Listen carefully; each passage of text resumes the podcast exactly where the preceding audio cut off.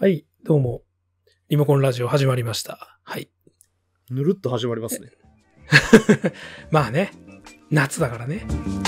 Heroes, Kaiju, action movies. Hopeless otaku and occasional guests talk their hearts out. This is Primo Cone Radio. というわけで、えー、四条明です。よろしくお願いします。はい、かがせです。はい。あのね、夏ってさ、寝つきが悪いやん。ああ、それで、そ、そ、それが連動してかさ、なんか変な夢を見がちなんですよ。ど。はいはいはいはい。で、まあね、夢の中でね、例えばほら、なんか能力が備わる系の夢ってあるじゃない。まあ、ベタにね、空飛べたりうんとか。。そうそうそうそうそう。でも、逆にさ、制約がある系の夢もあるじゃん。なんかなるほど。なんか動けないとかね、金縛りに合うとか。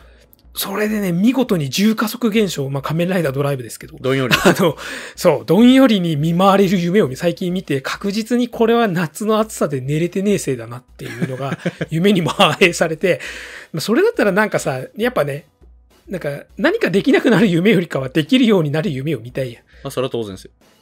ん。うん。なんかあります？そういう、できるようになりたいこと。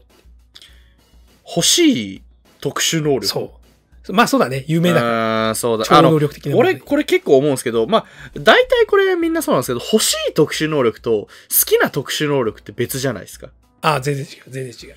なほら、えー個人的になんか、見てんのは好きだけど、こういう展開は好きだけど、自分がなるってなるとみたいな。ただ、まあね、欲しいってなると、まあ、ベタうんにそうっすね、高速移動系、思考の加速系ですかね。ああ、そっち系なんだ。うんあ、でもそこで結構違うかもしれない。俺多分結構違うんだ、そこ。俺だからベタベタにあの、まあ、これはや、うん。やんのも見んのも、やんのも見んのって別にやれないけど、うんスポーツみたいに言いますけど、やんのも見んのも好きなのはやっぱり高速移動とか、あと時間停止とか。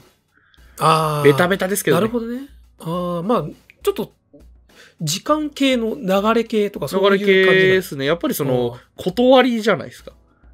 チートスキルってのはありますけど、割とその、なんかせっかく持つなら、なんか、まあちょっとした能力でもいいですけど、うん。ベタベタにその時間って、だあと、あとあれですね、時間停止の攻略法も好きですね。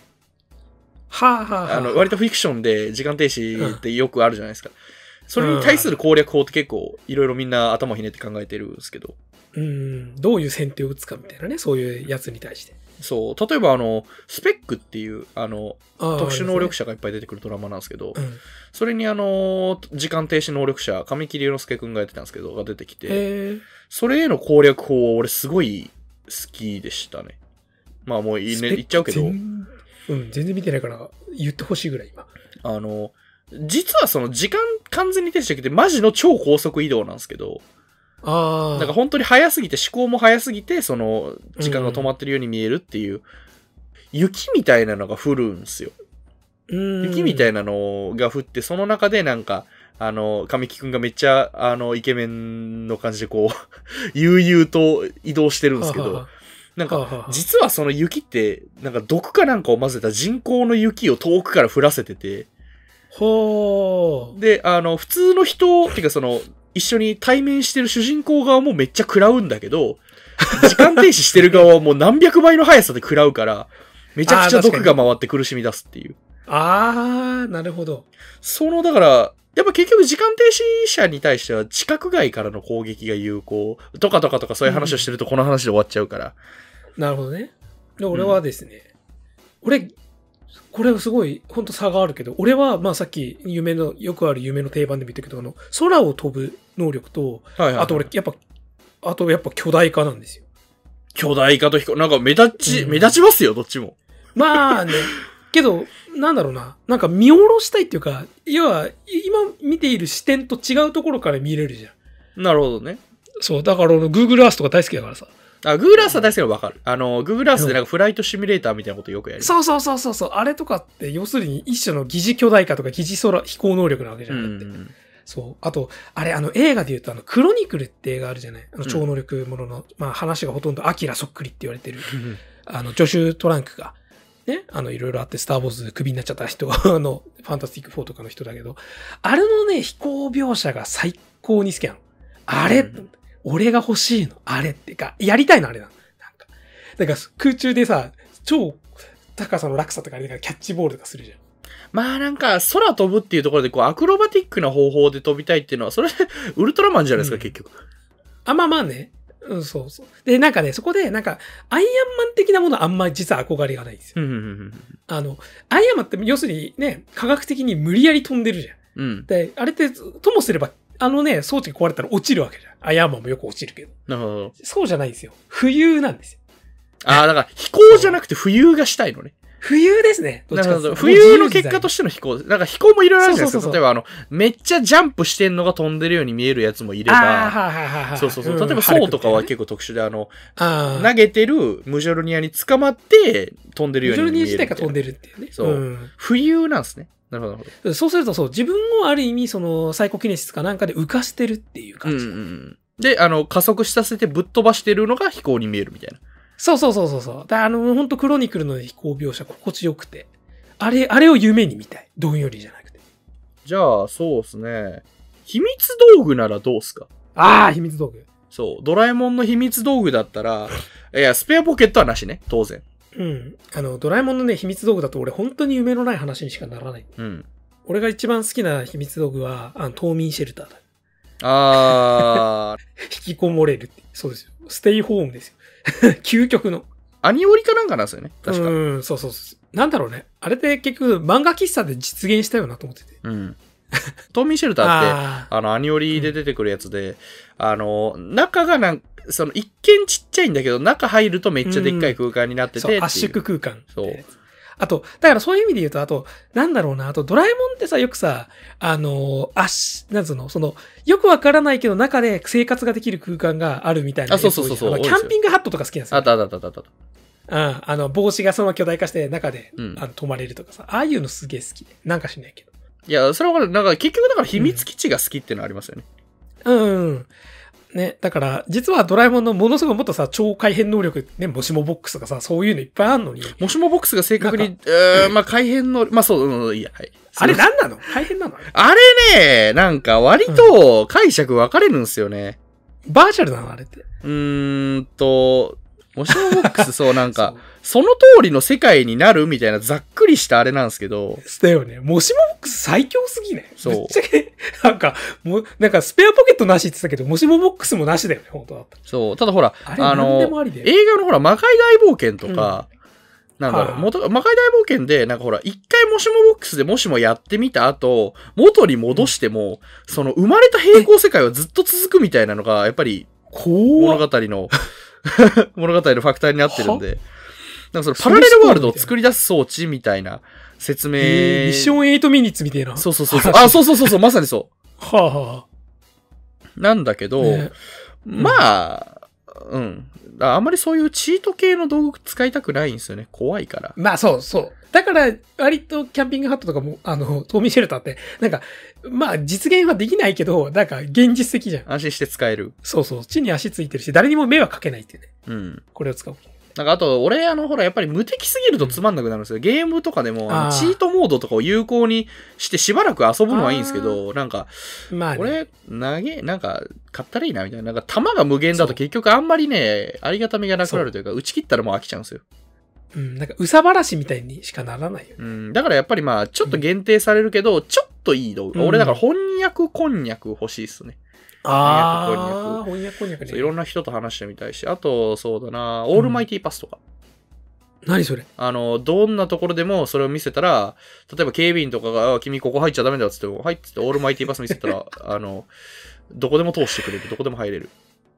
あの、なんかさ、まあ、これドラえもんにこんなこと言ってもしょうがないんだけど、うんなんかドラえもんの、その未来の秘密道具が現実、実現してる世界ってどうなってるんだろうって、単純にその社会的な。そこはいろいろあります。だから、あの、ドラえもんが結局、子守用ロボットだから、あの、うん秘密道具もおそらくこれ結構低スペックというか、機能制限版っぽいんですよね、おそらく。あだから、これが未来の世界で、どういう法律とどういう倫理で管理されているのかっていうのは、ー、やばいちょ。っと考察の余地があるところではあるんですけど。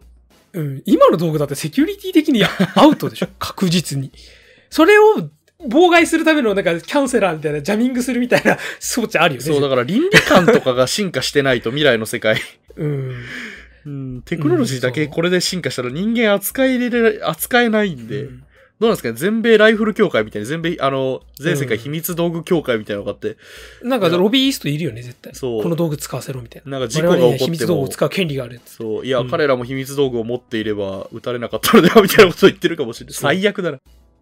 あと、絶対どこでもドアが、あの、多大なその物流とか物事の、物の移動に対してそこなんすよねパラダイムシフトを生んで、ものすごい世界になってるはずなんだよね。なんか例えば無限の動時間っていうと概念がないかか、あの、今あったとして、それはみんながじゃあ、なんだろう、例えばほら、今ほら、プロ、ロボットがあったら働かずに済むかっていうと、またそういうことでもないんですよね。そうそうそうそう。確かにね。っていうことで、あの、うんこれドラえもんの話にしかならない気がしてきあ、でもちょっと待って、もう、もう一個だけ言いたい。もう一個だけ言いたい。俺、あの、あれ欲しい。あの。記憶を消せる道具が欲しくて、ほら、あの、あるじゃないですか。ニューラライザーみたいな。よくほら、ネタバレを見ちゃって、記憶を消してもう一回やりたいのが見たいとわあ、か。俺はね、ちょっとね、記憶系のものだとね、やっぱその、なんつうの、まあ、フィリップ・ケイ・ディック的なさ、要するに、なんつうの、自己認識がどんどん揺らぎそうで怖いんだよ。怖いんですよね。あの、俺もしかして何か忘れてるっていう。そう。じゃあ、すでにそれ道具を使ったこと自体忘れてるから、なんつうの、え、えこの道具初めて見つけたやり便利じゃなくすよねて、俺はもうすでに使った後っていうのが大体映画のうちじゃん、それ。そうですよ。あ記憶消去はね、だから本当に忘れろ草と怖いか、忘れバット、うん。忘れんぼ、あとなんだっけ、うん。なんかドラキュラに、なんか血じゃなくて記憶を吸い出せるドラキュラに変身できるセットみたいな。なんて道具だっけな？なんだ？とかがあったりとかするんですよ。なんか、だからいろいろあるんですけど、まあなんかそれぞれメリット、デメリットがあったりとかいう話をしてると無限に続いちゃうんで、そう。まあね、ちょっとそろそろ本題に行きたいなと思います。要するに、あれですよ。ね？一応これ撮ってるのが2020年の夏ですから。8月半ばでね、かろう、そう、かろうじて夏休みだって夏休みの映画をやってるんだ。本当は春休みの映画だったけどっていうことで、今日はね、大きく秘密道具に関わる映画を2本やりたいなっていうことで、秘密道具の話をしてた。秘密道具ですよ、これは。どう考えても。ということで、1本目が、まさにドラえもん、のび太の新恐竜。のび太の新恐竜そ。して2本目は、透明人間。透明人間でございます。ねえリー・ワネル監督。まさに、ねえ、秘密道具、秘密能力っていうか、そういう特殊能力の話ですよ。2本とも。まあ、ざっくり、あの、新恐竜と透明人間をまずその、まずざっくり紹介して、すでネタバレなしの感想をさらっと言ってから、あの、うんネタバレありの感想を二つともがっつり喋っていくんですけど、まあ、あの、うんこのね、投稿してる動画かのポッドキャストだったらあれですけど、うんあの、概要欄の方に何分何秒から大体ネタバレみたいなことが書いてありますし、実際僕たちもあの、その辺で、じゃあこっからネタバレですって言うんで、そう。あの、ぜひもうね、見てから。編集の時うんに、なんかアイキャッチの代わりにもう警告音入れてほしい。ブーブーブーっつって。そこれ、車とかで聞いてる人最悪じゃないですか。う。ね、もう、もう、急に携帯の音がぶバカでかくなって、本当あの、地震速報みたいになっちゃって。最悪すぎる。まずそんな感じなので、あのー皆さんうんも適宜、まあどうせね、あの、これ、うん投稿してんのがいつかわかんないですけどね、まあ透明人間は多分終わってると思うけど、どうせね、すぐ、7月の映画だからね。うん、どうせすぐ配信されたりするんで、これ。あのーまあねぜひぜひそっちでね、楽しんでいただいてから、おはい。楽しみください。はい。ということで、まずじゃあ、まずドラえもんの、まあ、構成的にはドラえもんのネタバレなしの話をする。そう、えっ、と、ドラえもん透明人間、ドラえもん透明人間す。そうそうそう。そんな感じです。はい。じゃあドラえもんですよ。そう、のび太の新恐竜ですね。はい。まあこれはね、まあ、ドラえもんの映画シリーズ自体が、のび太の恐竜から始まったんです。のび太の恐竜から始まって、ワンニャン時空伝で一回終わって、シンドラに変わって、のび太の恐竜うん新キャスト2006から今、新シリーズですね。あの、声優キャストが、あの、一新されてから、そこからちょいちょい、さらに過去作のリメイクを始めて、まず2006年に、のび太の恐竜2006だっけ？そうですね。で、あの、リメイクやったり、新作やったり、まあ、いろいろ、年によって違うんですけど、最近は、うんまあ、新作ばっかりで、うん久々の、うんうんまあ、リメイクじゃないけどね、これ。まあまあまあね、確かほぼし、ただ新恐竜ってあえてもうタイトルを若干変えてるのも、うん恐竜モチーフだけど、また別の話やりますよっていう感じでね。うん。だから結構ね、のび太の恐竜、3度目のリメイクとか言われてるけど、あの、うんまああ3度目じゃない2ちょっと違うね度目か。2今回度目のリメイクとか言われてるけど、リメイクでは別にないんだよな。もうさ、面白いよね。なんか恐竜の話がやっぱり3回目もやる、3回もやるっていうのがさ、なのかのスーパー戦隊シリーズっぽいなっていう。ああ、確かにね。あの、うん、恐竜モチーフ多いじゃん。ジューレンジャーとアバレンジャーと、えー、なんだっけ？あのえっと、恐竜恐竜じゃ獣、恐竜獣、と、あ恐竜獣。と竜装じゃなんで今、そう、竜装じゃね？そうそう。で4回もやってんだよね、あいつら。あいつらって言われて。まあ、恐竜好きですからね、子供は。うん、そうそうそうそう。だからドラえもんもそこでやんのかなって。で、それでもちろんほら、パワーレンジャーのに換算するとさ、10レンジャーが初めだからさ、あの、恐竜から始まってるっていうところで、パワーレンジャーとドラえもんはある意味近いのかな。で、で、ほら、あの、新旧、ね、のび太の2006なんかマイティモーフィンパワーレンジャーのほら、あの、2010年からからほら、リメイク版やったじゃん、うん なんでパワーレンジャーの話こんなにするのかよくわかんないけ結局そこに繋がるんですから。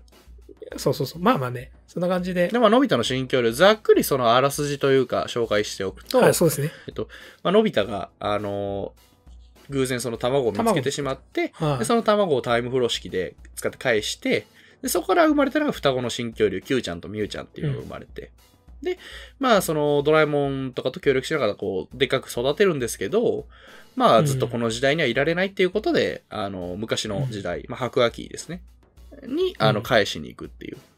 ただあの、今回その、双子の新恐竜っていうところで、あの、うん。仲間、この種類がわかんないですよね。双子の新恐竜の。あ、そうそうそうそう。こいつ何の恐竜ってついてるう。うん。だからその仲間を探す旅っていうのが一つひねりというかファクターとして入ってういて。ん。そうそうそうですね。ちょっと、今のところ学説上見つかってない恐竜っていう設定が面白いよね。だからそれがある意味今回のキャラクターとしてかなりデフォルメが効いてるデザインっていうののエクスキューズにもなってる。そうそうそうそう。うんちょっとまあ、うんデフォルメ効きすぎではあってところもなくはないんだけど、まあまあまあまあ。まあまあわかるわかる。まあそれはドラえもんならしゃあないっていう部分だからね。リアリティラインとして。うん。っていうところです。母さん、まあ割とどうでした？ざっくり。だだまあ、俺はだから、別にドラえもんの映画を毎回見てるわけじゃないんですけど、あの、要するに恐竜とか怪獣が好きな人なので、で、あの、予告編の時点で、要するに、今回の恐竜に飛び方を教えるんだみたいな感じじゃん。まあねのび太が。頑張って。で、それが、要するに、なんつうの、恐竜映画とか恐竜題材ものにおいて、羽毛の生えた恐竜っていうのが最近どんどんどんどん学説がアップデートされるに従って増えてった時に、あの、羽毛生えた恐竜って結局かっこ悪いんですよ。恐竜ファンから見ると。うん。だから、なんかぶっちゃけ話としてちょっと絡みづらいというか、真正面からやりたがらないっていうところで、要するにジュラシックワールドとかちょっと避けてる部分があるのに、それを真っ向からやるっていうのは何か新しいことがあるんじゃないかっていう予告で期待して見に行ったっていう。うん。お恐竜が飛ぶっていうこと自体を話になんかするんだなと思ったら、もう、案の定、まさにそういう話ですごい面白かった。うん。あ、すごい恐竜映画だと。新恐竜映画ですよ、本当に。うん。さて、あの、まだ見てない人には申し訳ないんだけど、ネタバレありの感想、うん多分めっちゃがっつりやるから、そろそろ透明人間の方のあらすじも紹介しておきます。触りしか言わないところね。はい。そう、透明人間リーワレル監督。あの、はい。透明人間はその、もともとなんか、あの、うんユニバーサル映画、ユニバーサルピクチャーズが、その過去のなんか、あの、まあ、ダークヒーローというかそのユニバーサルモンスターですね。モンスターたちを復活させようっていう映画のプロジェクトがまずあったんですよ。まずありまして、そう、ダークユニバースっていうやつなんですけど。で、なんか透明人間とかなんか半魚人とかなんか、ね、なんかなんだっけ、あと狼男だっけ、フランケンシュタインの怪物とか、うん。なんかそういうのをやってたんですけど、それがまあ、こけまして、うんあの、さあ、マミ。そう、こけるかこけないか続くかこけるかみたいなところで結局こけまして、うん。んで、こけたはこけたんだけど、ただこの透明人間面白いから、やるかっていうところで作られたもう一本の映画ですね。うん。だまあ、だから本当に単純なリメイクとかリブートだよね。別にそのユニバースとか関係ない。あ、そうそう、もう完全にリブート、うんあ、リブートじゃねえ、あの、ユニバースじゃなくても本当に透明人間って一本の映画です。うん。再映画化みたいな感じですね。そうんでもお話としては、あの、まあ、現代でおける透明人間、もう透明人間ってみんな知ってるじゃないですか。透明の人間ですよ。うんに、の透明人間の恐怖として、そう。あの、まあ、ざっくり言うと、モラハラ DV 旦那なんですよね。そう。モラハラ DV 旦那が透明人間になっちゃったら、ひたすら必要な透明人間の透明さを生かしたストーキングをされまくるっていう。そう、もう最悪のだ な話。すごいな。そうだね、と思って。しかもそれをさ、今までさ、透明人間ってさ、なんだかやっぱ透明になる側の視点も結構描いてそうちょっとね、哀愁とかね。うん。だから、あと、なんつうの、どっか、なんか、ちょっとさ、いやらしいことしたりとかさ、そういうことをやってたのに、おいや、お前さ、透明になったやつが来てみろよ。やられるがたまったもんじゃねえぞっていう視点しかない話じゃん、今回。そうそうそうそう。そこが、もうひたすら、ああ、そうか、透明人間って、それだけで面白かったんだっていう、そうだよねってまあ言ってしまえばね、ワンアイディアって言ったら、まあ、それはそうなんですけど、いそう。や、すげえ怖かったんすよ。本当に。怖いし面白いし、よくできてて。それあの、Apple そうか Watch シアターモードにしてずっとつけてたら、あの、うん最高心拍数156でした。そんなんあんの？そう、後であの心拍数、はあの、ほら、心拍数ずっと記録してるんですけど。はあ、それを、それやってみたいな、俺も。へえ。いやー、透明人間で面白かったわ、すごい。なんか本当にだって透明人間ってさ、まあ、ドラえもんの、要するにどこでもドアぐらいキャッチーじゃん。うん。なんか言えばわかるじゃん。透まあね明人間って言われてさ、その能力がわからない人あんまいなくない？何それって聞き返してくる人もうだって辞書に載ってると思いますよ、透明人間って単語。そう。もうね、なんか透明と人間じゃないじゃん。もう透明人間っていう概念じゃん。なんか、それぐらい手垢のついたというか、もう腐れ切ったような もの題材で、あ、まだまだ全然怖いし、フレッシュだし、今時だし、おーっていう、もうひたすらうなったっていう話を、そうですね。実際そのほら、透明人間の、あの、怖さっていうところもそうですし、あの、まあ、モラハラ DV 旦那がずっとその追っかけてくるっていうところで、そこにいるのよ、なんで誰も信じてくれないの？っていうところをそ、なんかその誰も信じてくれない恐怖っていうとこう。ろ。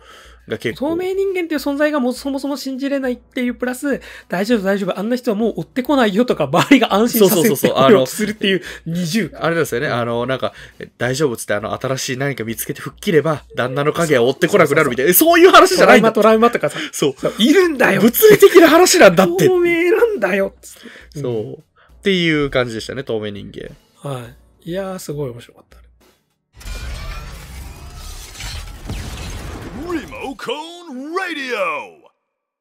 というわけで、ここからは、あのそうそう新恐竜と透明人間、バリバリネタバレでございます。で、透明人間だけ見た人用に、あの、何分何秒から透明人間ネタバレみたいなのあで、多分、概要欄に俺たちは書いてるはずなので、はずだ。未来の俺たちは。そう。きっと俺たちが信じ、やってると信じて。うん。撮ってる間知らんが。そうというわけで、あの、ここまでお聞きくださった方々、うんありがとうございました。ぜひぜひね、あの、はいまた見てから戻ってきていただければと思います。うん。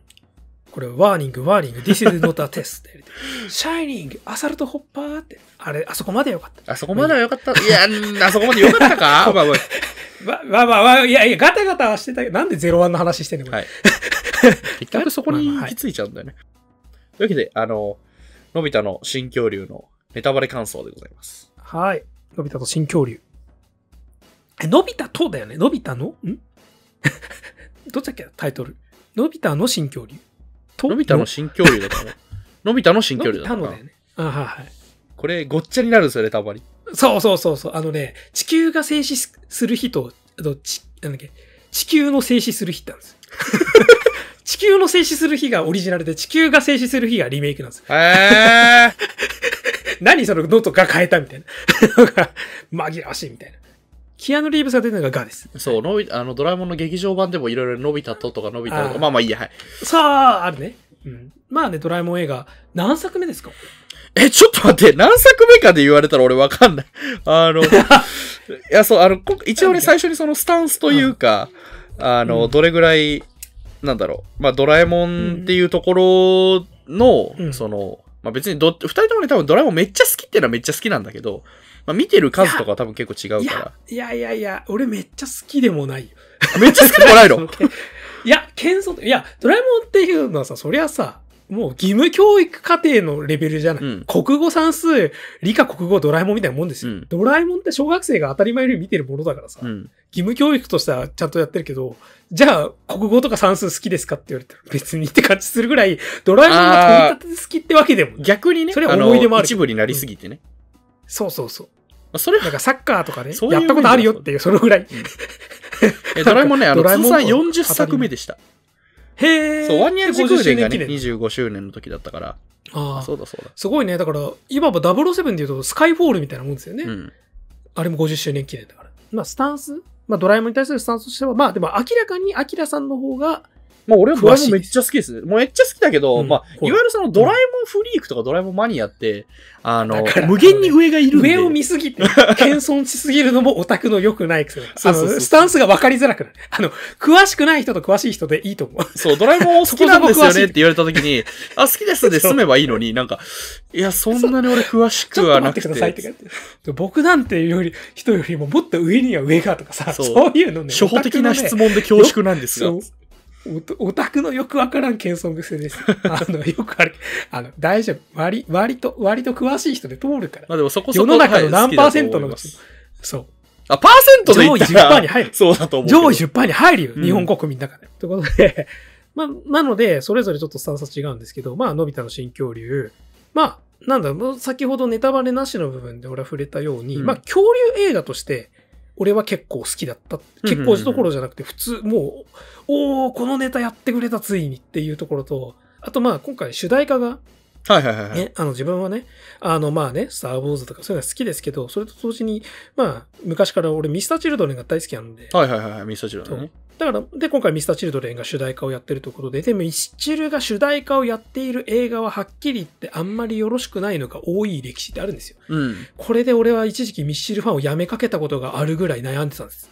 本当に。そんなひどいですかね？俺割となんかいいイメージ結構あるんですけど。いや、いやそ、そ、それはちょっと、まあ、な、なんていうの？あの、まあ、先ほどね、あの、打ち合わせの時にちょっとちらっと聞いて、うんあそこからちょっと違うのかと思ったけど、まあ、要するに俺は、2007年に Mr.Childrenは、恋空とどろろをやりました。うん。で、その後、2008年は Mr.Children名義じゃないんですけど、桜井さんが、ボーカルの桜井さんが別の Bank Bandってバンドでやったのが、はるまついぶきっていう曲を、うんミッドナイトイーグルという映画で主題歌をやりました。うんで、2009年は、元 SMAPの中居くんが主演の、私は会になりたいってあの有名なやつあねあれの主題歌とかやってて、なんか、なんか、なんか身の丈に合ってんだかなんだかよくわかんない主題歌ばっかやってるんですよ。まあなんかテレビでドカーンと紹介される対策の主題歌やってるイメージすごいありますね。で、よ、で、要するにミスチルが主題歌やってるから、その作品に合ってるか合ってないかい以前に、いや、ミスチルって超有名バンドだから、なんつうの、箔付けになるでしょって。まあブランドですよね。うん。そう。なんかね、タイアップなんですよ、所詮。合ってるか合ってないか。だって私は会になりたいのさ、戦後の話でミスチルの曲流れてたら、なんか、あ、ミスチルの曲だ。中井くんが、なんか、なんか、その当時の人の演技をしているしか映らないじゃん。なんか映画の中で全然没入できなくない？そんなの。まあノイズですよ、言ってしまえば。俺だってドロロだってそうだったもん。なんかフェイクは好きですよ、曲としては。でも、妻夫木くんが、なんか、ね、なんだっけ、あいつ。百鬼丸だよ 百鬼丸。そうだね、百鬼ここでドロロって言ったら本当にダウトだったんですよ。そう。危ねえ。俺、ドロロもめっちゃ好きっすからね。いや、ただ、あの、ま、また言いますけど、あの、そう、あの、手塚治虫も、あの、フリークとかマニアがいたら全然叶わないんですけど、結構好きなつもりで。あとはまあ、その後だと、黒沢清のリアル、完全なる首長竜の日うん。って映画で、またミッシルが主題歌。あれ佐藤健と綾瀬はるかかな？あれでもミッシルが主題歌やったりしたんだけど、んなってんのかな？ってないんだかな？みたいな。まああとはなんだっけ？なまあそんな感じで、まあ、あとね、ミッシルはね、よくね、だってあいつらだってもうね、今年50歳とかですよ。確か1970年とか71年生まれだ。うん。なのに、そんな人たちが未だに高校生のみずみずしい、みずみずしい恋愛映画の主題歌ばっか歌ってるって何なの？って感じじゃん。まあ。ベテランバンドだろっていう。まあ、ごめんね、これミッシュに対する愚痴みたいな。で、だけど、だからそろそろ大人目線として一歩引いたものが欲しいなと思ったら、今回ドラえもんの主題歌をやるっつって、おって思ったら、まあ本編見てみたら、見事に大人の、親の視点というか、一歩引いた大人が子供を後押しする視点で歌ってて、まあそうですね。ちょっとミッシュの話なんですけど、まあミッシュルってよく、まあ特に主題歌、さっきの恋愛映画の主題歌が多いっつったんですけど、要するにラブソング、ラブバラードみたいなのがすごい主題歌になりがちなんだけど、うんじゃあミッシュルの一番でも進化というか、一番いい部分ってなんだろうって言ったら、いわゆるアップテンポの応援ソングだと思うんですよ。まあはいはいはい考えて。そう。で、今回のね、あの、バースデーっていう曲もアップテンポの応援ソングじゃないですか。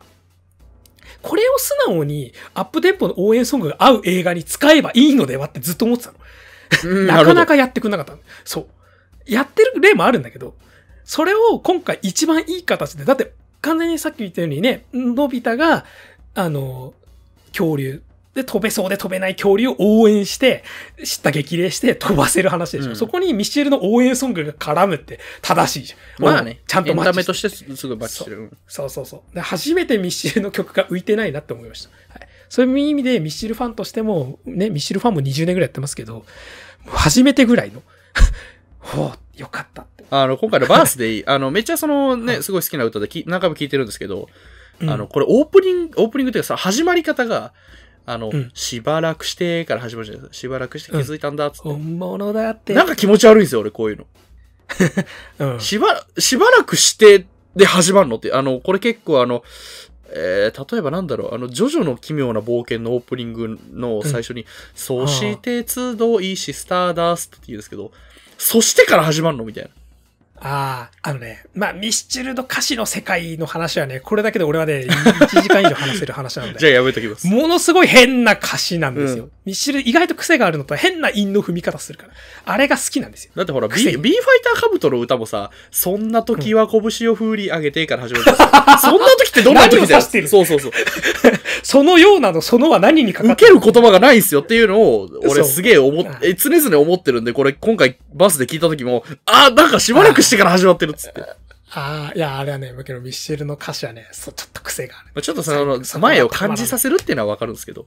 そうそうそう。まあいいやまあ、はいで、ああとね、あとね、あのね、あの、なんか二つのちっちゃい牙があって、あー、一つは過去、そうそうそうそ一つは未来に噛みつきゃいい。う。そこ俺結構好き。あのね、あの、ミスチルの多い歌詞の言いましたね。なんとかすりゃいいっていうのがあ の、戸田、戸田夏子の字幕かってぐらいね、多いこれ。あるあるある。なんとか捨てりゃいいとかね。もうね、ああ、いいな、ミスチル節だっていうね、桜井さんの書く歌詞だなっていうところでね。それがあの、また声とマッチチしてていいっすね。わかるわかる。なんとかすりゃいいみたいな。あのね、あのちょっとハスキーなね、ちょっと高い声でね、会うとね。あと、ミスるとさっきちょっとね、一瞬出てましたけど、あの、キムタク良かったっすね。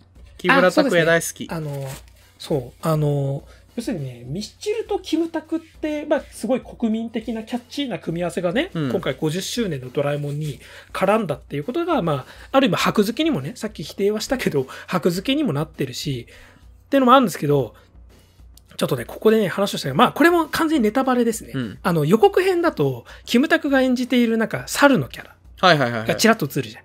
要するに、あれっていつものさ、なんつうの？なんか何かよからぬことを考えてる悪役に見えるじゃん。見えますね。なんか暗がりの部屋でなんか画面見ながらみたいな。そうそうそうそう。そう、ちょっとね。うんなんか多分恐竜をコレクションする悪いやつかなとうんか思うじゃん。あれが今回完全にミスリードになってるというかさ、あのーまあ、事実そういったこともしてたんだろうけど、うんあれって結局あいつはタイムパトロールの隊員で、うん歴史を管管理っていうか監視してるやつだったのね、うん特に恐竜時代のその進化とかが歴史介入とか起きないようにっていう。だから、ドラえもんとかのび太に対して、ちょっとそういった管理者目線として対立はするんだけど、別にタイムパトロールって悪役ではないから、うん。そう、一歩引いた視点なんだよね。まあだから今回悪役不在っちゃ悪役不在なんですよね。そうそうそうそうそのなんかさっきその、恐竜映画、うんてかの、恐竜何度もリメイクっていうところありますけど、うん今回結構、あの、のび太の恐竜と、のび太の恐竜2006と、あと、まあ、もう一個恐竜映画っていうか、のび太の竜の騎士っていう、のび太とだな、これは。はあはあはあ竜の騎士っていうのがあって、う竜の騎士も、あの、うんま結構この、多分だから原案の一つなのかな？拾ってるんですよ。あの、ー悪役不在かつ、その、ドラえもんたちの起こした行動が結局未来を作ったのだっていうところも全く同じで。はあはあはあ多分だからひ、あの。隠れモチーフ、隠れてないけどみたいになってるんだと思います。うん、なるほどね。今回だからやっぱ50周年だけあって、すごい、やっぱいつも以上に今までのドラえもんのいろんなエッセンスを、俺も見てはいないけど、そこまでは。でも拾ってきてるのかなっていう部分はすごいあったよね。うん。ただちょっとそこがある意味007スカイフォールとかってそういうところあるし、うんうんうんうんまうん集大成としてちょっと作ってる部分あるよねっていう。うん。あ、そうですね。うん。キムタク良かった。そう、だからあの、猿、猿に変身してる時のキムタクが本当に良すぎて、うわー、あーなんかかっけえ単純にかっけえと思って。あとね、うん。あとね、まあ、キムタクのよくさ、モノマネネタでさ、うなんつうの、あの、よく出てくるやつでさ、うんちょ待てちょ、よってあ待ってよって言いますね。まあ、まあ、今回はそのセリフが出てこないにしても、うん完全にやってることは超待てよだっうん。た。あれがいいなと思って。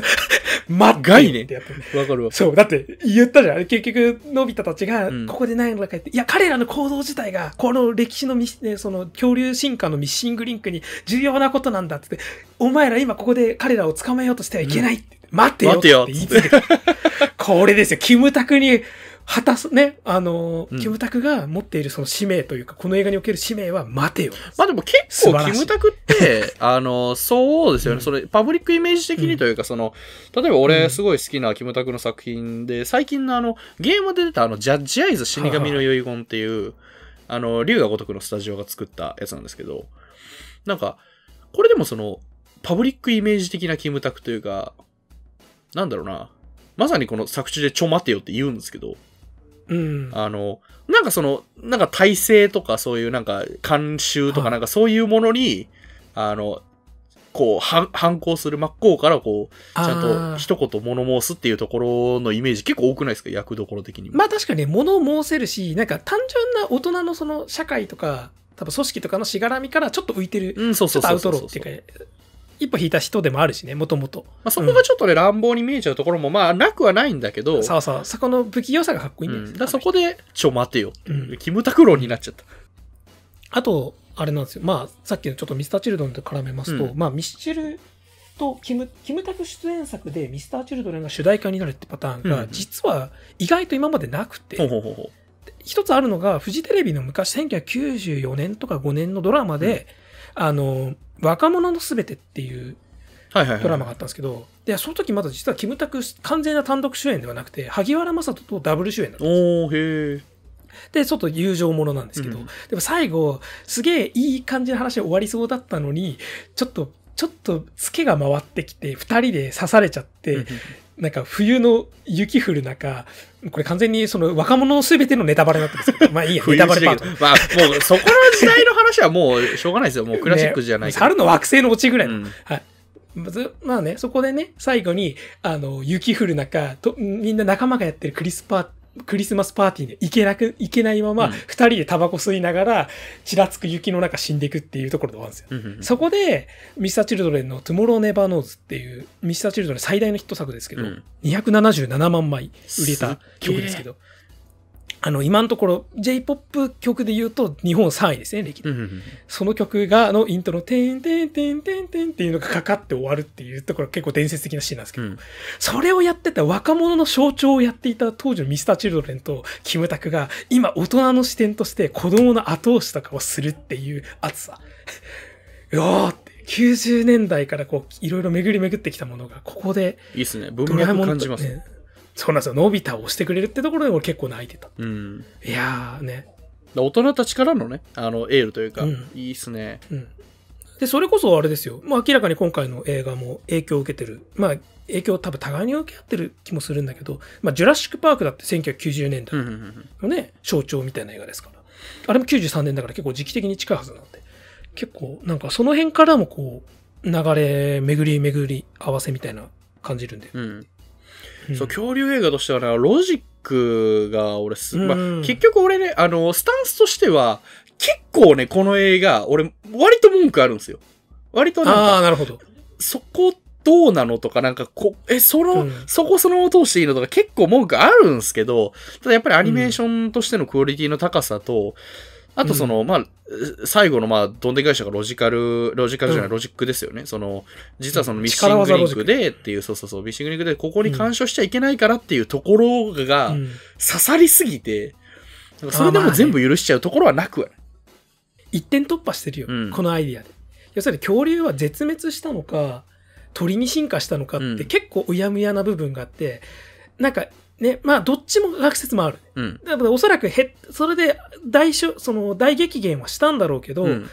でも生き残った者たちが鳥に進化したんだっていうのが今回の飛べない鳥恐竜をなんとか飛ばしてやるっていうところが一番絡んでくる。そうそうそう。まあ、ちょっとね、あの、進化ってそういうことじゃねえだろうと思わなくもないんだけど、うんただまあ、やっぱり、まあまあ進化の瞬間ってあるわけなんですよ。あの、うんだからそのやっぱ一個体が出始めてっていうね。そうそうそうそう、それが遺伝的にだんだんだんだん繋がってって大きな進化になって、うんだから、だからさ、前半からさ、この映画ってさ、ね、前半の現代パートの時点でやたら鳥を映すんそう。ね。なんか2羽の鳥がこう飛んでるところとかが、やたらと、ちょっと一瞬止まったりね、あの、うん象徴的に映ってて。もう劇場版パトレイバーかってぐらい鳥映すんで。俺だからあれ。なんかほら、ちょっとこれ勝手になんか想定されてないミスリードだと思うんですけど、あの、うん。キムタクが結構ほら、猿に変身するじゃないですか。だかうん。ら俺鳥に変身していろんなところで見てたのかと思って。あーありそう。確かに。全然関係なかったすでに目をつけてたみたいな。そうそうそうそう。まあねいつもの悪役だったらそれだよね。そうそうそうそう。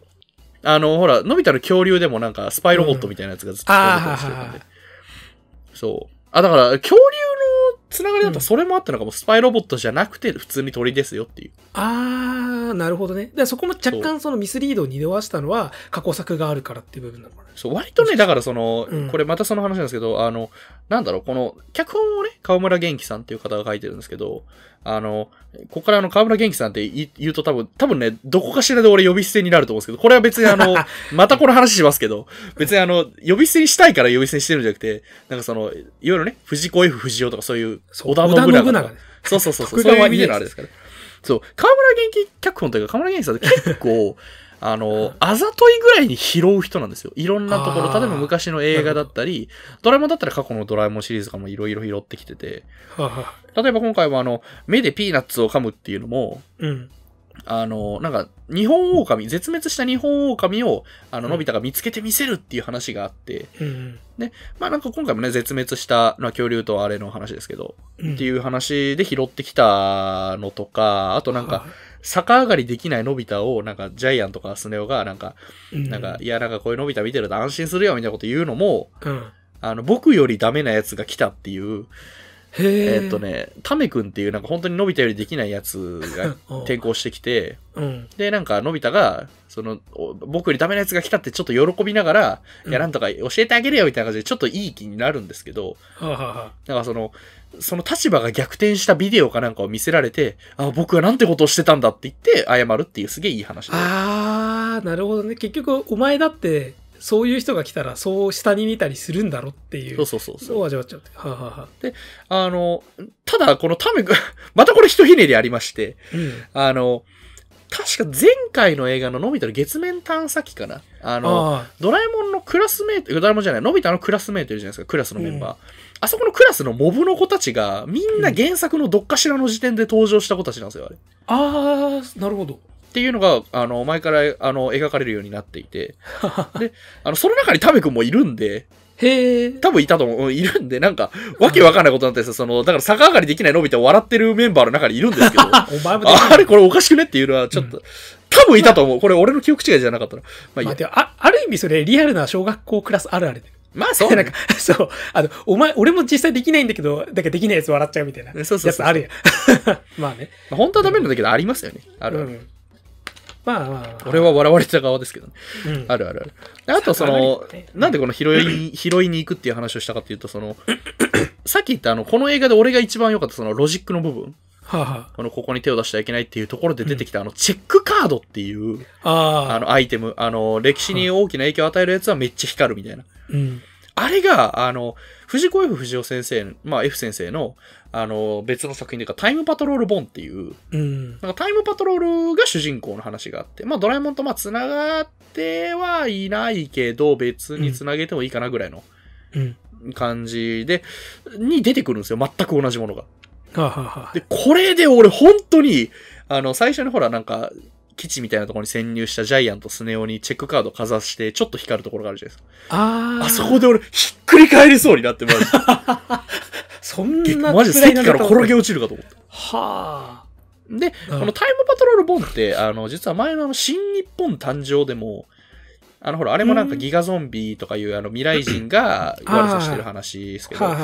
そこを捕まえに来たタイムパトロールが、あの、タイムパトロールボンの登場人物なんですよ、あれ。へえ。まあ、それは新日本誕生の方で、あの、拾われたあれなんですけど、とかがあったんで、ちょっとだから、また拾ってくるんかいという気持ちはありつつ、ら、うん。まあ、ひっくり返っちゃったっていうしか。も小道具の使い方としてうまかったしね、あれ。そうそうそう。うんまあ思いっきりメインのギミックになってましたからね。そうそうそうそう。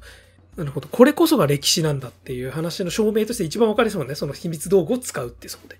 そうそう。あと、あの、カードかざすのっていいっすよね。うんあの、仮面ライダー電王のほら、あ、そう、ライダーチケットね。そう、ライダーチケットあんあんな感じで。あとは、その、なんだろうな。あの、まあ、結局、ドラえもんは子供、のび太、子供が主人公で、で最後、うん頑張って恐竜を助けようって言って、それで、あの、大人たちは、いやいやいや、あの、早く危ないから逃げなさい。そんなことしても無駄だよ。だからのチェックカードで、いや、これこそでいいんだって肯定するところって、ある種、あの、まあ、さっきちょいちょい挙げてるけど、まあ、ジュラシックパークシリーズの今のところ最新作である、炎の王国っていうタイトルで呼ぶのも嫌なんだけど、俺は。まあ、フォールンキングだね。そう、ジュラシックワールド、フォールンキこれを、ングダム。これを言いすぎるとあんまりあれになるけど、うんいい放題もあるんだけどね。まあまあまあいいや、はいはいはい。まあ、フォールンキングダムの最後、終盤って、恐竜が閉じ込められてて毒ガスで死にそうだ。じゃあ恐竜出してあげるか。いや、でも出したら、檻ももう柵もねえんだから、そのまま野生になっちゃうじゃん。それは世界がパニックの地理よね。つって、主人公の、ね、クリス・プラットとか、ブライス・ダラス・ハワードは、ボタン押せないんだけど、子供は押すんだよね。あそこよかったうんなあそこボロボロ泣いても子供の頃は恐竜の方を一生懸命に考えて恐竜を助けてたはずなのに、いつからか俺たちは大人になってしまって、あのボタンを押すのをためらうよう側になってしまったっていう切なさもあったの。こんなに恐竜とか怪獣とか好きとか言ってたって俺はどっかでもう恐竜とか怪獣は危ない、相入れない存在だと思うようになったのに、そこで炎の子が押しちゃうことによって、Welcome to the Jurassic World になるわけじゃん。まあ、俺人間嫌いなんで多分押すと思うんですけど。でそれが、まあそれがドミニオンで、まあね、次の次回作でどうなるかわからないんだけど、うんある意味、それをさらに肯定的な解釈にしたのが今回のドラえもんだったなっていうところがめちゃめちゃ熱かった。本当に。うん。うん。そうだよ。恐竜助けたっていいじゃんっていう。いや、これこそが恐竜が鳥に進化したっていうミッシングリンクになるんだっていうのは、もう炎の王国よりもある意味恐竜愛があるなっていう。わかる。うん俺、俺そこね、あの、あれなんですよ。なんか、わかる。めっちゃわかるの。その、あれはすげえわかるんですけど。うん。めんどくせえ前置きだな。それすげえわかるんですけど、うんもうちょっとだから最後の方で、その辺のダーティーさを、なんか大人組がもうちょっと引き受けてもよかったなと思う。まあ確かにね。結局今助けてもみたいなことを言ってくれてもよかった。なんかその、確かにね。なんだろう、まあ我々はその補完として、うん結局だからあそこで恐竜たちを助けることもまたなんかその、あの、島の多様性とかに多分つながって、そう、まあ、結果論でってさ、そうそう思えるけど。からには思えるんだけど、ただなんか、うん、ちょっとなんかいわゆるね、その、自分の目で見えるところでは死なせないけど、別に目で見えないところで絶滅してもいいやみたいな、まあ傲慢さみたいなところに見えなくもないから、うんちょっとそういう批判原因あるからね。ってのはある。まあ、うん、まあぶっちゃけその完全無欠のあれなんて無理なんだけど、うん、うんは思った。ちょっとね。確かにね。まあ、そせっかくそういうキャラがいるんだから言わせりゃいいのにっていうので、そうそうそうそう。それだけで少し軽減はできたよね。うんだって終盤だってほら、大人組なんか手出せない手出せないっつって言ってるだけだったから、で、なんか偉そうな解説始めるじゃん、みんな。そこはまあいいんだよ。まあね、まあ、キムタクの声だから許せる部分があるけど。そう、わかる。声だしね。あとあの、キムタクのキャラが、あの、ほら、うんなんか、恐竜好きなんだろうなっていうのがすげえ伝わってくるのがよかったもう。一種のグラント博士だよね、あれね。あいつ自身が子供の頃やっぱ恐竜が好きだって、恐竜が好きとして来たのに、うんでも、いざとなったら、多分、大人とかその社会の常識的な立場に立っちゃうと、やっぱそれ、あれですよ。あの、クリス・プラットなんですよ。そうそうそうそう。オーウェンなんですよ。ぽいよ。玉木宏じゃんねえんだよって、木村拓哉なんだよ、あれは。よくわかんねえネタぶっことそう。で、あの、ほら、自分のなんか、あの時代、秘密基地みたいなところも、あれは、うんあれだから剥製じゃなくて、多分、なんだろう、復元模型みたいなやつかな？みたいなやつがいっぱい飾ってあったりとか。まあね、そうやって保管してあげよう。きっと、きっとそうだ。うん いや、でもあれすごいよかった。あと、あの、多分あれ、序盤に登場したなんか、小野大輔が声やってた、あの、うん恐竜おじささんみたいなやつ、あれの子孫ですよね、多分。ん。うん。あれからぶっちゃけキムタクが声をやってもよかった気がするけど、キムタクの声ってバレバレだからやんなかったんだろうな。バレるんですよ、そう。だから、まあ、うんでも、小野大輔が、俺、ちょっと思ったのが、小野大輔が最初喋った時に、あなんか、キムタクっぽいと思って、ああ、なんか、ねここ、なんか繋がるぞ、これ、と思って。なんかよくがね、イケメンおじさんだね。イケおじさん、そうそうそうそうそう。うん。あの人。あれだから俺ね、あの、あれ本人でもよかったかなと思って。そうそう。まあ、キムタクがそのままやった方がよかったぐらいに思うよ。そうそうそう。だって別にタイムパトロールって未来人だけじゃなくて、そのいろんな時代から徴用してるっていうことで、実はなんか近所のなんか博物館にずっといる恐竜大好きなおじさんじゃなくて、タイムパトロールのなんか外部研究員みたいなやつだったら面白いよねっていうのはちょっとある。なるほどね。うん。あと、ややこしいからぶっちゃけ、あの、顔似てるし、声似てるし。しかもあの人さ、最後の、なんだラストシーンの現代パートで別に触れられもしないからさ、あの人があんなに出てきた意味は何だったんだってちょっと思っちゃうよね。確かそう、もうちょっとね、だから、だから本当に最後にね、子孫であることがわかるとか、まあ、それやりすぎか。に。うん。うんあとはなんだろうな、今回。まあ、まあ俺がある意味あんなに褒めたけど、ちょっと気になる点といえばですけど、うん。結局今回恐竜がね、生き延びる、あの、島として、なんだっけ、箱庭なんだっけ？はいはいはいジオはいはい。ジオラマ箱庭だっけ？あの、ななんだっけなんか、あれ、あれを一回ジュラ紀に、ジュラ紀にワープして落としてて、あれが、うんなんか機械がバグかなんかで巨大化したところが島となっていて、だからこそ、いざという時に守るバリアみたいなの張れたって話になったじゃん。うん。でもさ、なんか、じ実際落とした道具が伏線として機能するんだったら、そのまでにドラえもんめちゃめちゃ道具落としてるけど、それはっていう。まあ、いろいろ落としてますね。うん、まあこれさ、ドラえもんっていう作品自体が、まあなんと定番なので、定番あのああでもない、こうでもい。ないみたいな。あの、そうそうそれこそさっき言ってた、あの、旧ドラの最後の映画の、ワンニャン時空伝とかでも、はあはあまあ、結構いろいろあるんですけど、ワンニャン時空伝だと特にあの、進化対価光線銃っていう、あの、浴びさ、なんか光線を浴びせて、その生物の知性とかを進化させるやつを置き忘れちゃったせいで、相当やばい、それ、プロメテウスの宇宙人みたいな感じ。そうそうそうそうそう。モノリスじゃんあの、でかい人ね。やばいあれと全く同じ。全く同じじゃね。あれを起き忘れちゃったせいで物語が起こるっていう。ところあるんで。う。うんんだから、なんか、まあ、ドラえもんの秘密道具って、相当やばいオーバーテクノロジーなので、なんか、むやみに落とさないとかさ、あとさ、なん、なんていうの、なんか俺さ、ドラえもんでさ、少しさ、まあ、これやると映画の、その、ロジックが成り立たなくなっちゃうんだけど、その別の時間で、その本来の時間軸じゃな、あの、時間軸じゃない道具を落としたときに、なんか何分後に自動的に消滅するとか、そういう、なんか、セキュリティつけたので、自爆システムを。そうそうボンっつって。なんか、煙になって消え、泡になって消えるとかさ。なんかその細かいところだとね、いろいろあるけど、うんあの、血アルコ、うんあれ最後に出てきたのはあれ血アルコを取るかな？あの、でっ。けえ翼竜。ケツァルコアトルスってね。はい。はい言うと思った。ガイアメモリありましたね。そう、あれをスモールライトでちっちゃくしてそのまま話して、あれ？どうなのっていう。じゃあ大きいという多様性は尊重しないのとかはあいつ死ぬよね、クワに。あいつは死ぬよね。うん、まあね。まあ、とか、うん。ん、あとあの、まあ、またこの重箱の隅の隅をつきますけど、あの、うんスネ夫がほらなんか、うん。なんか最初の方に、もしあれだったら目でピーナッツを噛むみたいなのをススマホで撮って、うんえー証拠撮ったぞみたいな。あれちょっと良くないよね。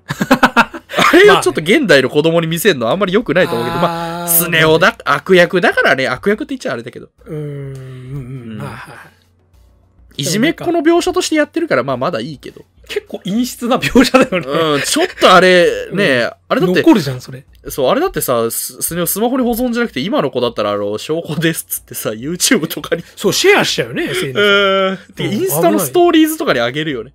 で、大炎上するやつ。最悪すぎる。うん。まあまあまあ。まあ、まあいや、俺なんか最近あんまりドラえもんちゃんと見てなかったなと思うけど、やっぱドラえもんにも普通にスマホ出てくんだっていう。それは そうかって。うん。うん時間進んでますからね。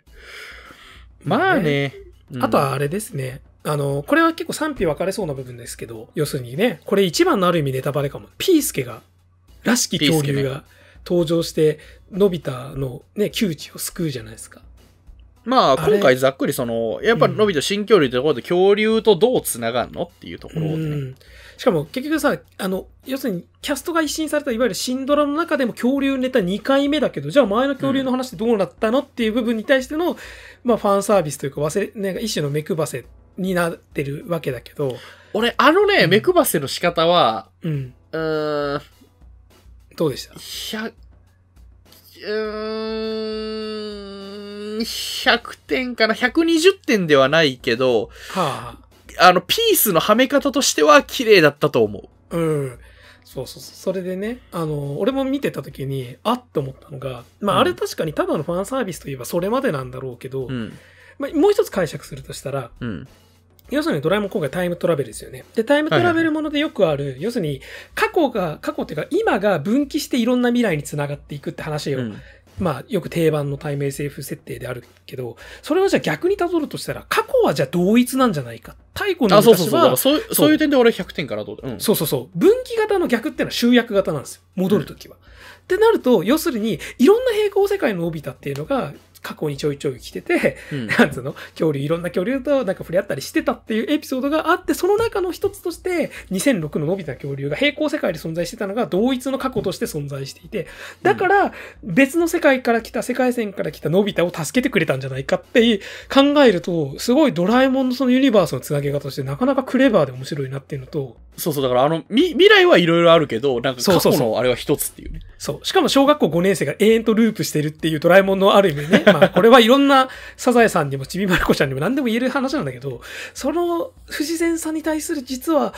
公式、オフィシャルからのエクスキューズでもあるのではぐらいの感じで、おドラえもんなかなか攻めたことするなと思って。うん面白かったねあれすごい面白かったですね。うんそのなんか、ピースケそもそも、あの、予告編の時点で、ちょっとあれですよね。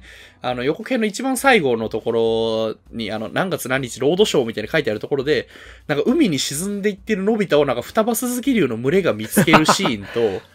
あとあの、なんか謎の白いなんかインナースペースみたいなところで、うんなんかのび太がこうちょっと涙ぐんでて、その横になんかあの、ピンクのボールがチラッと見えてるみたいな。これあの、のび太の恐竜2006でピースケと遊んでたボールなんですよね。もともとののび太の恐竜ではバレーボールなんですけど。まあ、張ってるわけだ、いろいろ。まあ、張ってましたね。てか、ぶっちゃけまあ、だって新恐竜ってやるにあたって恐竜どう出んの？まあねっていうところはまあ、みんな気になるから。そうだよね。そうだよね。忘れたのあれってなっちゃうもんね、みんな。うん。なんか、あの、コミカライズとかの版では、うん恐竜と繋げたりしてるんですけど、へえ。なんかまあ、アニメ版だからまあまあ別に、うんうんあれがすごい良かったと思う。なんか、まあね、確かになんか、なんていうの、わ見る人が見ればそうも受け取れるぐらいのレベルにそうそうそうそうとどめたのは大人ですよ。あれ品がいいなと思った、すごく。あとまあ、うんあの、神木隆之介くんがまた声やってくれたのが良かった。うんかっこいいんだよね。あれ、神木隆之介出てきた時にちょっとこうレジェンド感がうんそうそうそうそう、レジェンドなんですよ。佐藤健ですよ、あれ。な すぐそうそうそう。これ、あのね、あ天気の子見ました？あーあー、はいはいはいはい、見た見た。そう天気の子でもさあれもレジェンドだってね。そう、あの、滝くん出てきて、ほら、あの、ライドウォッチ渡してくるじゃないですか。そう、上白石あれ森ちゃんが出てるやつ、ね。そうそうそう。あの、最初にしかも俺出し方がほら、最初あの首から下だけが映って、で、ちょっと喋って、で、あ、うん顔映るか映るか、あ、映ったって、あれ佐藤健と全く同じ。確かにね、レジェンド俳優、レジェンド俳優感すごかった。そう。いやね、さ神木隆之介自体がね、本当に大物になったからね。そうあ。そう。うんよかったな。ああとまあ、その恐竜との比較だと、うん。まあ、ちょっとあるんですよ。やっぱり、その、冒頭のところとか、なんかその、うん卵を偶然なんか転んで見つけるってのもどうなのよとか、確かに。あとなんかその、卵を風呂敷に包んだままなんか放置したりとか、うん。なんか、本当ほら、のび太の恐竜だとずっと布団の中で温めて返したりとかしてたんで。なるほどね。そう。あとまあ、ちょっと 気になったのが、まだタイム風呂敷につ包んでんのになんか、ピキピキってなったからタイム風呂敷を剥がしてって、あ、あれおかしくないですか？なんか時間が逆転するんだよね、タイムフロス基本考えて。とかはちょっとある。最終的には卵が消滅するのではと思うよ。うん。うん。とかまああるし、うんなんかその、なんかその何、河村元気さんのインタビューでも、うんなん、か、一応もうパラレルって明言してるんですよね。その、うん。ピースケじゃなくて、双子のキュートメイが生まれるから、パラ、生まれるところからパラレルワールドが始まるって言ってて、うん。ただ、あの、その前にあの、のび太が卵を孵化させるところまでは、のび太の恐竜と一緒なんですけどって言ってるんですけど、一緒じゃねえよと思って。まあ確かにね。全然変えてるよね。あんなイそうイケメンの、ね、それこそさっき言った考古学者出たりするわけだから。そう、そこはまああるけど、まあまあまあまあまあまあまあまあまあまあまあ。まあでも細部あるけど、まあそのさっきのそのミッシングリンクっていう力技とそこを要するにその、まあこれもね、ちょっと、ちょっとその難しい話なんだけど、要するに子供が逆上がりをできるできないっていう話と、うん。恐竜が飛べる飛べないって話と、それが進化のミッシングリンクなんだって話に絡めたっていうので、で、さらにそこをね、じゃあ、なんつうの、要するに逆上がりじゃできない子供はダメなのかとかさ、そういう話になっちゃうんだよ、今の。うん、そうあの、結局そのなんだろう、多様性っていうのを認めるにあたって、なんかその、そう。まあちょっとスパルタ根性論的な、うん努力によってそれを乗り越えるっていうのは、ちょっと危うい気もするんだと、よね。そう、危ういんですよね。なんかその、いわゆるその、優勢思想的なやつに転びかねないというか。できる人できない人って分けちゃう区分にもなってるわけそうそうそうで。そうただ、わかんのよ。あの、なんだろう、例えば、空を飛ぶ、うん飛ばないが、なんかその、なんだろう、多様性を認めると言ったってですよっていう話はやっぱあって。うん。で、空を飛ぶっていうところが、まあ別に空を飛べん、だから、なんだろう、空は飛べても飛べなくてもいいですよじゃなくて、うん飛ぶにしてもどういう飛び方でもいいですよっていうところの多様性じゃないですか。うん。まあね、だからなんとそう。今回、だから、羽ばばたきの動き、羽ばたきの動きは俺すげえ良かった。ああ、確かにね。わざわざただの滑空からね。そうそうそうそう。さらなる鳥への進化として羽ばたくってこと自体も必要だったんだっていうのがネックになったからね。あれはうまかった。うんそこはうまかったと思う。うんあと、その結局、逆上がりじゃできるできない問題に対して一つ思うのは、要するに、一つ一つ小さな成功体験っていうのを人間が繰り返すことによってやっぱり自己肯定感を得るっていうのは、まあ子供時代から大人になってからもそうだけど、うんっていうのはまあ普通に人間として生きてりゃそうじゃん。できないことができるようになっただけで嬉しいし、それで頑張ろうとかさらなる活力を生み出してって。で、それがもしかしたらそれを主レベルで考えたら、それがある意味進化になっていくんじゃないかっていうのはなくはない話だと思う。まあそうっすよね。突然変異種が生き残るためになんか頑張ったからこそみたいなところもまあまあまあわかんなくはない。そうそう。で、で、それをね、あだからちょっと話をね、最終的にある意味まとめで戻るけど、それをやっぱミスチルが、それこそがバースデーだって歌い切ったのが本当に好きなんですよ。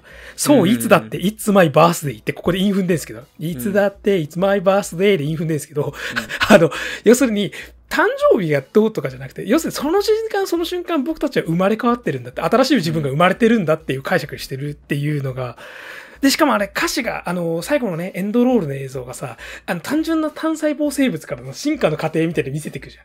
そうそうそうそう俺、ああいうのたまんなく好きだあ、わかるシンプルなし線だけでやるじゃん。わかる。でそれがコスパよくあの感動摂取できるそう、。それがいつかね、ののび太っていうみんなが知ってる男の子にもなってって話にしていくじゃん。で、それでずっといつだって自分は誕生日を繰り返してるんだって話にして、歌詞が流れるって、おーっつってミッシル、いい仕事したな、今回はって思ったし。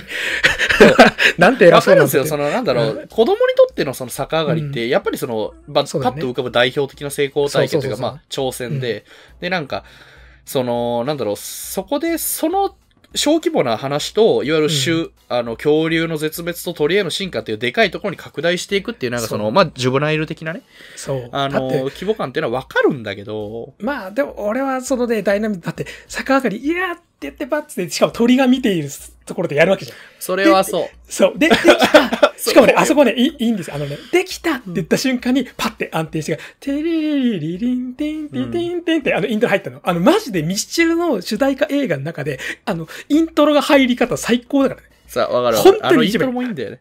一、あのね、そのテレレレレのやつでさ、あの、この曲調ほら、ドゥン、ドゥン、ドゥン、ドゥン、そうそうそうテンポがいいんですよあれいいんすよね。あのね、本まあだから、当にね、なんだろいいですよう、あの、ざっくりまとめると、なんか努力じゃなくて俺工夫をしてほしかったんですよ。あ、まあね。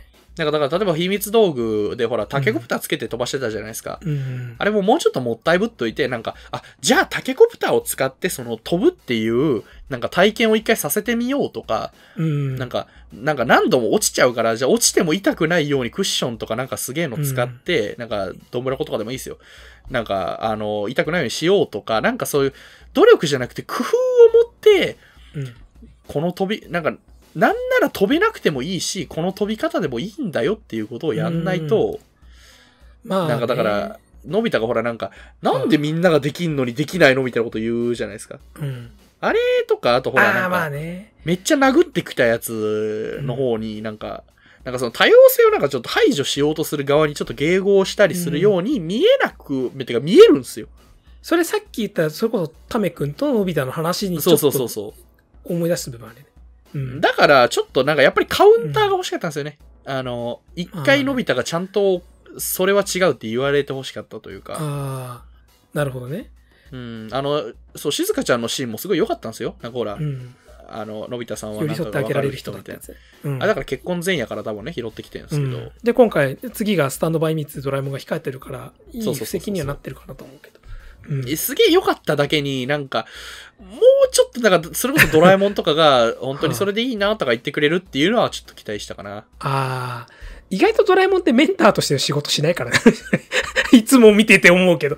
お前何のために来たんだって、ちょっと思う俺。まあ、ただあの、ドラえもんが長々と演説し、演説して終わる映画じゃなくてよかったなと思います。ああ、まあまあ、なるほどね。代わりにキムタクがってキムタクね。いやー、キムタクよかったな。俺、キムタクってね、すげえ日本、なんだろう、俺、例えばさ、あのアメリカの俳優ってポンって言われて、最初に浮かぶ人って誰ですか？一番。俺トム・クルーズなんですけど。俺もトム・クルーズ。トム・クルーズでしょ？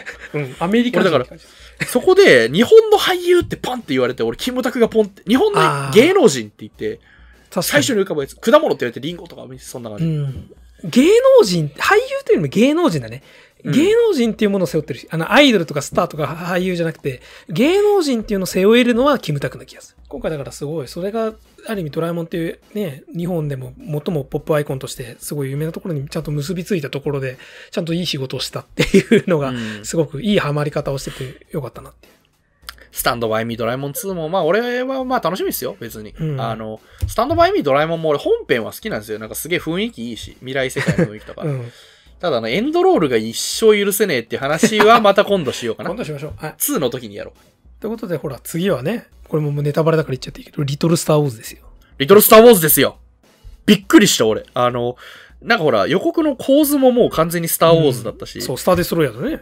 そう。あと、なんだっけ、2021年公開決定みたいな字も、あの黒字で黄色の縁があって、完全にスターウォーズじゃねえかと思って。で、本家スター・ウォーズがぶっちゃけ言うと、あのざまで終わってる現状を、ドラえもんがどう蹴りをつけてくれるのかってことで、また俺は期待して見に行きます。まあね、あの、どうざまで、あ終わりましたからね、あの、スターウォーズ。あまあ、終わってない。あんなだ終わんない終わりじゃない。まだだって。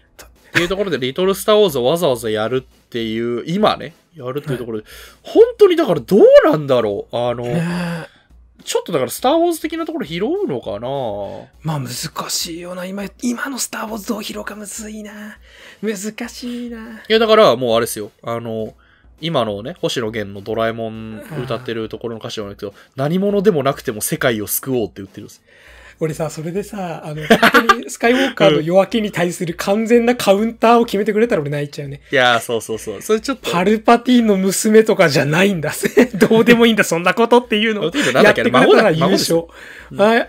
あ、孫です。ごめんなさい。はい、あ、じゃあ違う、あれ厳密には娘なんですよ。厳密な娘なの？厳密には娘です。なんかスターウォーズででも、あれだから結局ほスピンオフ保管されたんだよね。あ、そうなんだ。へ結え。局クローンの遺伝的には直接の娘なんで。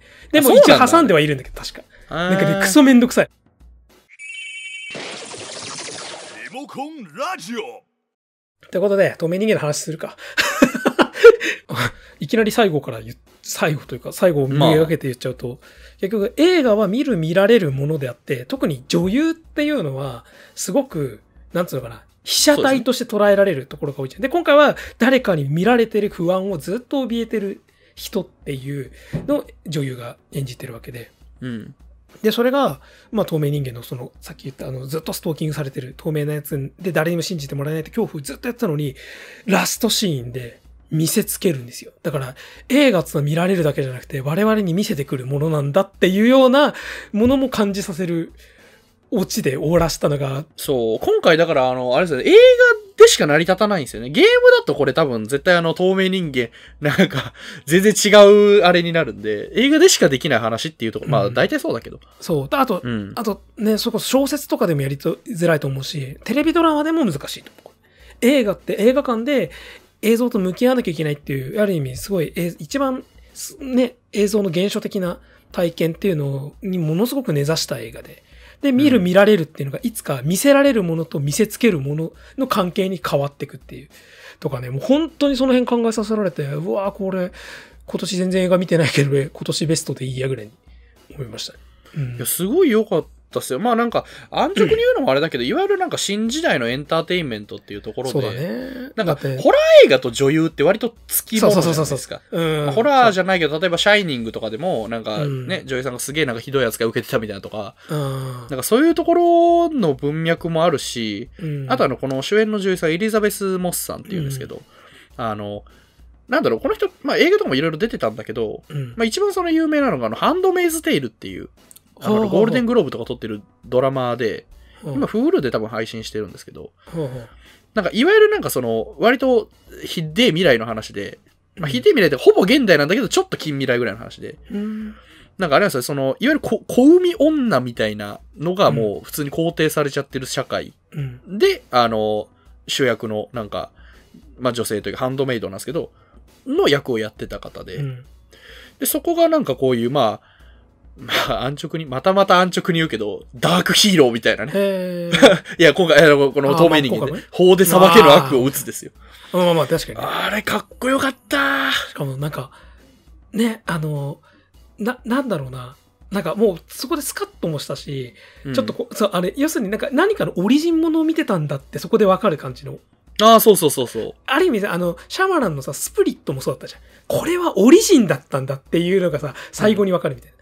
あの、アンブレイカブルとか、ちょっとその系もあるような。あいや、最後まで生きて、やっと物語の腰が見えたんでね。ジャンルとかでなんとなくこういう物語だろうって見てた部分がったのにこれってオリジンだったんだっていうね。いや、わ、わかるんですよ。だから俺はもう、あのね、冒頭でも言ってましたけど、ぶっちゃけこの映画一本だからいいのよ。ダークユニバースとかじゃなくて、一本の一つのヒーロー誕生誕としてすげえいいんですけど、うん。ただ俺やっぱりね、ラッセル・クロウに勧誘しに来てほしかったな。まあね。そのあの男の技術は我々の組織の、なんかぎあれだったんだけど、あの男の異常性を見抜けなくて申し訳なかったとか言いながら出てきて、その力を。ほんと申し訳ねえよ、この野郎。妹死んだわっつ。そうみたいに来てほしかった。あの妹ちゃんあれですね、あの、キャリー・フィッシャーに似てましたね、ちょっと。ああ、ちょっとね。しかも本当にかわいそうなところ死ぬからね。あの人一番かわいそうだっなんかだから、本当今回良かったのが、その、いわゆるその、まあ、女まあ、また横文字ですけど、女性へのエンパワーメントっていうところで、た。うん。なんか、例えば透明人間とか、まあ、モンスター映画って結構そのモンスター側の悲哀とか、例えばこの男とかもなんか過ぎた力を得てしまったからなんかあれなだけで本当はいい人なのよみたいなうんね、あれとかが一切なくて、もう徹底んしたクソ野郎だったじゃないですか。俺まあね結構ここが好きで。うん。しかも、悪いけど、あの手のクソ野郎は大なり小なり当てはまる部分もあるだろうし、うんいるからね。だから、なんかさ、あの、徹底的にクソ野郎だから、だからフィクショナルに見えるかってそうでもないところもすごいね。そうそうそういや、いるでしょって、こういう人って。なんかだから各所ね、まあ本当に透明人間っていう、もう非現実的な映画ですけど、うん。なんかすげえなんか、あのほら、あなんかほら、子供ができたらもう逃げられないから、ずっとあのジアズパム飲んで、うんあの、うん否認してたみたいなところとか、うん。あとあのほら、あの、いわゆるこういうほら、クソ野郎とかに立ち向かうっていうところで、シスターフッドっていうね、あの、はあはあ男だとまあブラザーフッドですけど、うんまあ、我々みんな姉妹だからっていうところがあるんですけど、今回本当に物理的にシスターフッドを分断されるっていう、そう。ああ、ああ、みたいな。あの詩ほんと怖かったもん。あと、この映画結構もう一つアイディアとしてすごいいいなと思ったのが、うんあれだね、あの、要するに透明人間の、じゃあ、正体、ビジュアルがバレるときって、要するに、今までだと透明人間って皮膚を透明にしてるものだから、薬か何かを飲んでたから、要するに全裸やんっていうツッコミが出ちゃうとかさ、そういう部分があったのに、今回さ、まあ今時でもあるけど、完全に超高精細カメラで全身を包んでるわけじゃん。そうで、それ、が光学明細機能として、じ同時に撮影もしながら同時に反映して、さらに多分なんか、あれでしょ？あの、なんかの映像のリアルエンジンみたいなのを使って、不自然に、自然に見えるようにしてたっていう装置じゃあれって。で、しかもそれが一瞬見えた時にさ、目の巨大、なんかい無数の目の塊に見えるんだよね。そうそうそうそう、あれ、あれがめっちゃ気持ち悪い。そう、気持ち悪い、そうそう、集合体、トライポフォビア的な怖さもあるし、さらに、うん話の意味合いとして、要するに見る見られるものの関係性の話なんだ。一方的に見る側なんだ、透明人間はって、そのテーマ的にそう思ってたのが、視覚化された瞬間、そうだよね、全身カメラだもんねってビジュアルで言えちゃうっていうさ。あれすごいアイディアだね。ね。そう、全身目だから、そうだよ、一方的に見る側なんだよ、彼はっていうのに、より説得力を、なんつうの加味してるっていうか、うん素晴らしいアイディア。ただただ透明なだけじゃなくて、見てきてるっていうことの恐怖をね、あそこまで増幅させて。そう。で、しかもあれが、だから見えてからもさ、要するに透明人間見見えるようになってからそんなに怖くなくなったりするじゃん、うん大体。あそこにいるからってさ、あいつがやっぱ来てるとキモって思うもん。そう、見て、見えてからも怖いんだよね。そう。あの、ちょっとあれっぽかった。あの、実写化映画、実写映画化もしましたけど、あの、アジンっていう、ああれも、はいはいはい、そう、あの、IBM っていうなんかスタンドみたいなやつを使えるんですけど、うんなっぽかった。なんかう、ん、確かにね。割とじじってたまに見えたり見えなかったりみたいな。うん。しかも、あれはさ、あれはさ、面白いのは、あれって、あれも目がないデザインだっけ？そうそうそうそう、顔がないんですよ。あれ逆にさ、目が無数にあることで目がないようにも見えるっていうデザインだからさ。そうそうそうそうそうそう、どこを見てるか分かんないね、結局。ただ、あれですよね、あの、なんだっけ、精神病院かなんかで、あの、うん。警備員かなんかぶっ殺した時に、あの、うん監視カメラがあったから、勝ったって思っちゃったんですよね。あと、雨が降ったらいけるとか思ったのにさ、そうそうそうそう。で、面白いのは、やっぱあの能力を、あの装置を、ガジェットを作った人が、まあ、要するに完璧主義者だからこそ、うんその、ね、あの、よ、その自分の奥さんにもそれを求めすぎて、あ、異常、異常者だったってわけだけど、そんな異常者が作ったからこそ、割と結構完全無欠な装置で、なかなかボロを出さないっていう説得力にもなってたんだっていう。そうなんですよね。ああの、ねコーヒー巻いて、ほら、大体ほら、うんこれで足跡がザクってきたら、あの、そこを打てばいいみたいなんじゃないけど、なんか、本当にね、徹底してなんか弱点潰しみたいな。そう。まあ、なんか、こう、、こうなったら大丈夫だろうと思うのを、なんか、うん。潰していくんですよね。例えばそれこそさっき言った雨の中みたいなのも。しかも見える瞬間は大体さ、あ、いるじゃなくて怖えんだよ。そうだそうそうそう。ったら見えるなぐらいになるじゃん。だから要は椅子がさ、少しだけ足の形にちょっとこう、あ、いる、そこに座ってる誰かってあれね、やだった。そう。で、結局ね、包丁で切る瞬間に、え、包丁浮いてんだけどとかさ、で、あの、それこそ、俺は一瞬目をつぶってしまったけど、脚立倒れた瞬間に、ペンキなんか被ったし一瞬見えるとかさ。あ そうそうそうそう。あれ、母さん目つぶってたんですよね。あの、後で教えてあげた寒いんだけど、吐息が、はって出るとかさ。吐息のシーンが、だから、最初にいわゆる、あの、うん明確に見えるところかな。そうそうそうそう。うんだからあれが結局い、いる瞬間の方が、いるって見えた瞬間がさらに怖いんですよね。そうそうそう。あれもアイディアがすごい。あ、あれが怖かったあの、なんだっけ、朝飯作ってたらさ、で、うんなんか、あ、起こしに行かなきゃって離れた瞬間に包丁落ちるんだけどさ、包丁の落ちた音がしねえんだよ。あれ超怖あ、かった。そうそうそうそうそうそう。あれ超怖かった。あれとね、あと俺あれがよかった。あのほら、あのー、娘ちゃん？あのほら、うん。あの、かくまってくれてた警官の娘ちゃんが、あの、まあでもなんかね、あの、私は味方だからみたいなこと言った時に、すげえさ、ふわっとさ、パンって殴られてドタって横に倒れる。そう。あれ俺ほんと心臓通るかと思った。そう。しかも、な、ね、そ、そ、それでさらに疑われちゃうしさ、もうなんかそうそうそう完そうそう。完璧なぐらい追い詰めてくんだ、こいつって。うん。あそこで、あの、今までね、なんかいいやつだったのが、本当に娘を守る父親としてはすげえかっこいいんだけど、うん。今は味方してくれーってなっちゃうんですよね。うん。うまかったな、あれ。でね、ちょっとね、比較論じゃないんですけど、まあ、うん最後にとか終盤にですけども、リー・ワネル監督で、この透明人間前作にやで撮ってるのが、あの、うんアップグレードって Amazon にも、あの、はいはいはいはいはい配信されてる、あの、細胞、男が、ちょっと半身不随になっちゃった男が細胞部にそう、次見るリストなんだけど、まだ見てね。ああれね、透明人間との比較ですごく面白いんですよ。ほう。話もちょっと似てるの。あの、変なあの豪邸が出てきて、ちょっとそのマドサイエンティストのやつがいて、で、それに何かしら関連してる能力なんだよ。そのサイボーグも、今回の透明人間も。で、最後と、最初と最後が豪邸で終わるとか、なんかね、すごいね、うん似てる部分がいっぱいあって、でも、やっぱ、そこが女性主人公か男性主人公かで全然結末が違う。それもまた面白い。すごい。へえ。これはね、比較として面白かったし、アップグレード見てから透明人間見てよかったなと思ったし。今、アマプラで配信してますよね。アマプラでこれを聞いてるとこはわかんないけど、まあまあ、アそマプラで配信うあれも90分ぐらいなんで、すごい見やすいし、ワンジャンルへも、そう、面白いあれも。アイディアすごい溢れてるし。あと、ちょいちょいに同じキャストも出たりして。なんか、新恐竜、めちゃくちゃ語っちゃったけど、透明人間はなんか、あんまり突っ込みどころのない良さだったせいで、そう。まあ、見てくれとしか言えねえよ。まあ、良かったしね、やっぱりあの、俺はあの、うんほら、あの、ラストでラッセル・クロウ演じるジキル博士がめちゃくちゃ良かったじゃないですか。なんか、後ろにあの、トム・クルーズも控えてたし。ああ、まあね。ここでね、最後あの、ほら、インビジブル・ウーマンは帰ってくるっつって ビル・リターンズで。書いてあったし。え、カカスさんもあのシーン見ましたよね？多分ね、あの、はっきりとね、病院に行った方がいい。そういう話じゃないんですよ、今。あの、実際にあったシーンの話をしてるんでいや。もうそういうね、ユニバースへの執着を捨てればね、きっといずれ見えなくなるようになる。いやいや、何言気のせいあの、エンドロールの後まで最後ちゃんと見たんすか？ちゃんと流れてたじゃないですか。それは病気だよ。なんで誰も信じてくれないんだよ。俺これ言った途端なんかみんなの顔がだんだんこわばっていくんですけど、いやいや、絶対、ありましたって。多分ね、これ配信されて見返したらあるから、あ絶対ある。これみんなも見てほしい は。信じてください。これがそこに、これがあのエリザベス・モスの気持ちなんだろうね。そこにいるじゃないですか、部屋の端っこに。ラッセル・クロウが立ってるじゃないですか、そこに。立ってるんすよ。信じてくれよ。リモコンラジオということで、まあね、こんな感じでね、2020年の夏休み映画ということだったんですけど、次回はね、じゃあ10年前、2010年の夏休み映画は、といえば、もう、みんな大好きみんなですよね。ご存知。もうみんな大好き。もう当たり前です。2010年の夏休み映画といえば、そう、仮面ライダーダブル、フォーエバー、A to Z、運命のガイアメモリですね。ということで、最高傑作と言っても過言ではない。はい、運命のガイアメモリ公開10周年記念の何かやるかもね。やりたいね。え、やりたいねなの？やりますよ、いややろ。やる、やるけど。